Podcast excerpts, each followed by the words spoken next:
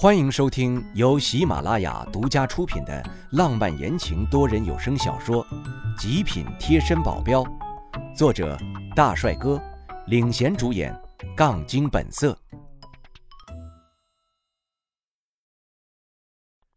第四十三章，想约苗倩倩。在我快忍不住的时候，我赶紧撇下他们，冲进了卧室，冲了一个冷水澡。可能是因为已经不是一个纯情小处男了，性欲比以前都要强那么一点有一点点的小诱惑都可能受不了。以后我还是少跟他们亲密接触吧，否则哪一天化身为狼就不好了。冷静的盘腿坐在床上，练习古书。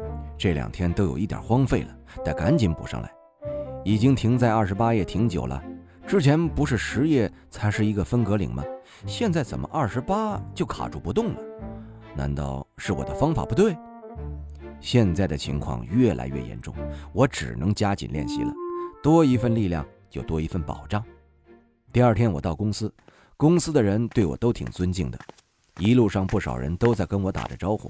等我走到办公室的时候，董事们都在那里等着。我莫名其妙地看着他们，问他们怎么回事。他们一脸忧愁地跟我说：“公司剩余的百分之二的股份被一股莫名的力量。”给收购了，我不由觉得诧异，这也太厉害了吧！之前刘叔和管任勇两个人合手，也只能一人夺回百分之四，剩下的百分之二怎么也夺不回来。这次居然一次性被人给清掉了。虽然很容易就猜到那是李氏集团，但是没想到李氏的能力这么大。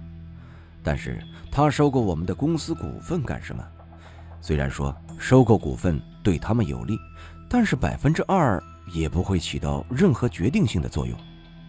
正在我不解的时候，有一名董事站了起来，有几分犹豫的说道：“董事长，有件事我想说一下。什么事儿？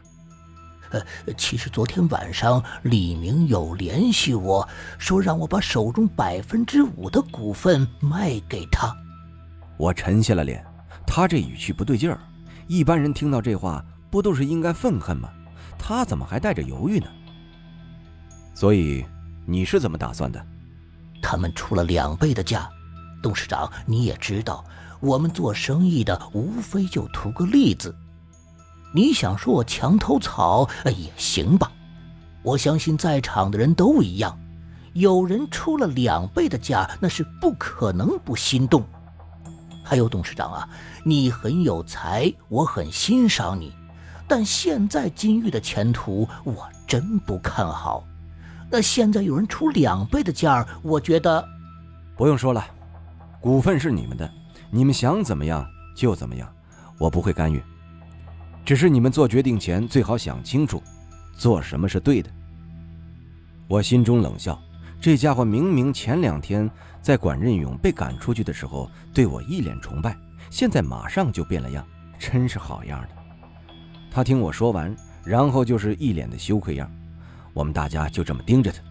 他犹豫了几下，感觉像是要说话，但事后又憋了回去。看了我们两眼后，说了句“对不起”，就走出了办公室。我的心彻底沉了下来。不止这样，在他走出办公室之后，又有另外一个人也对我说了句“对不起”，就出去了。我记得他，他手上好像握有百分之六的股份。如果真的是这样的话，那李明手里就拥有我们金玉百分之十三的股份。不仅是我，就连剩下的其他董事的脸都完全变了色，担忧的说道：“哎呀，完了！那现在怎么办呢？我们还有胜算吗？”苗倩倩也在我身边，她也是满满的担忧。可是，在看我沉思，也不想打搅我，默默的站在一旁不说话。之后，我们不欢而散。整个公司都处于一个死气沉沉的状态，就连不知道什么状况的普通员工也是一样，工作的时候都是小心翼翼的，大气都不敢喘。我紧皱着眉头，这样下去，就算不是李明搞鬼，金玉自己内部也要完蛋了。晚上，我苗倩倩在吃饭，她的手机忽然响了，拿起来一看，惊讶的说了句：“李明。”我停下了手中的筷子，看着他，他皱了一下眉，然后接听了，不冷不热地说道：“有什么事吗？”我听不见电话那边说什么，但是大概能从苗倩倩的言语里猜到，可能是李明想约苗倩倩了。这小子胆子还挺大，这么光明正大的约苗倩倩，难道他不知道苗倩倩已经知道他是伤害他爸的杀人凶手了吗？苗倩倩挂掉电话之后问我怎么打算，我就说：“去啊，为什么不去？不去的话还以为怕他呢。这种人就是不能给脸。当然，我可不会这么鲁莽，一些准备还是要做的，只是先答应着，正好有接近他的机会，可不能放过。这天晚上，我叫来了杜钱、张太明、徐正他们，三个臭皮匠抵得过一个诸葛亮。”更何况我们是四个人，如果加上钱多多和苗倩倩，就是六个人。他们不是很自在的挤在我的卧室，这方面我们都不是很在行，只能坐在一起瞎折腾，讨论了一个晚上也没有一个所以然来。等到第二天快到跟李明约定的时间了，我们还是一脸懵逼状。杜钱怒道：“老大，快到时间了，总不能让嫂子就这样羊入虎口吧？”苗倩倩。也是很不情愿，我无奈地叹了口气。这时，我的手机响了起来，拿起来一看，是杨俊打来的。我脑子里顿时一个机灵，对呀，怎么就没想到杨俊呢？他可是一名律师啊，脑袋瓜比我们要机灵得多。我接听，他跟我说他正在赶来我们这里的路上。挂了电话，等了一小会儿，就听到了门铃声，赶紧把他请了进来，然后。他递给我们一份文件，让我们先看看。上面大致内容就是李氏的股份在哪几个人手中。李明手里居然有占到百分之三十的股份，他老爸还是真出手大方啊！这儿子也才刚刚进入公司不久，居然就有这么多的股份。按着杨俊的意思就是，我们只要看准李明下手就好了。要是有他手里百分之三十股份，我们就不用怕李氏了。说是这么说呀，但是谈何容易？李明他爸居然把百分之三十的股份给了李明，就会想到他的安全问题，更会防着我们呢。要是前两天，我们可能还会再为这个问题烦恼，但是现在，不是马上苗倩倩就要跟李明见面了吗？这不就是最好的机会吗？这可是他自己主动送上门的，不能放过。把这事儿跟杨俊说了，杨俊立刻也眉开眼笑的说道。这个李明是不是傻？这个时候居然约苗西西，他们是已经有百分之百把握能把金玉给吞了吗？不管三七二十一，我们先去了再说。到了李明指定的那个地方，也是最开始我遇到李明的那个咖啡馆，还是同样的位置。这次也是我和苗倩倩两个人去的。他看见我似乎不是很意外，反而还热情的跟我打招呼。你就是林伟吧？早就听说过你大名了，长得还真不是一般人样子啊！我就当他是在夸我了，而且本来我就长得挺帅的，还用他说吗？我很自然的坐下，也跟他说了一声，他笑着对我点点头，然后不知有意还是无意的向周围瞟了几眼，他大概就是想看看我有没有带人来。我有他这么傻吗？就算带人来，我也不会被他看见呢。咖啡上来之后，我们就是很平常的喝咖啡聊天，但是大多数都是跟苗倩倩跟她聊天，完全就是把我晾在一边啊。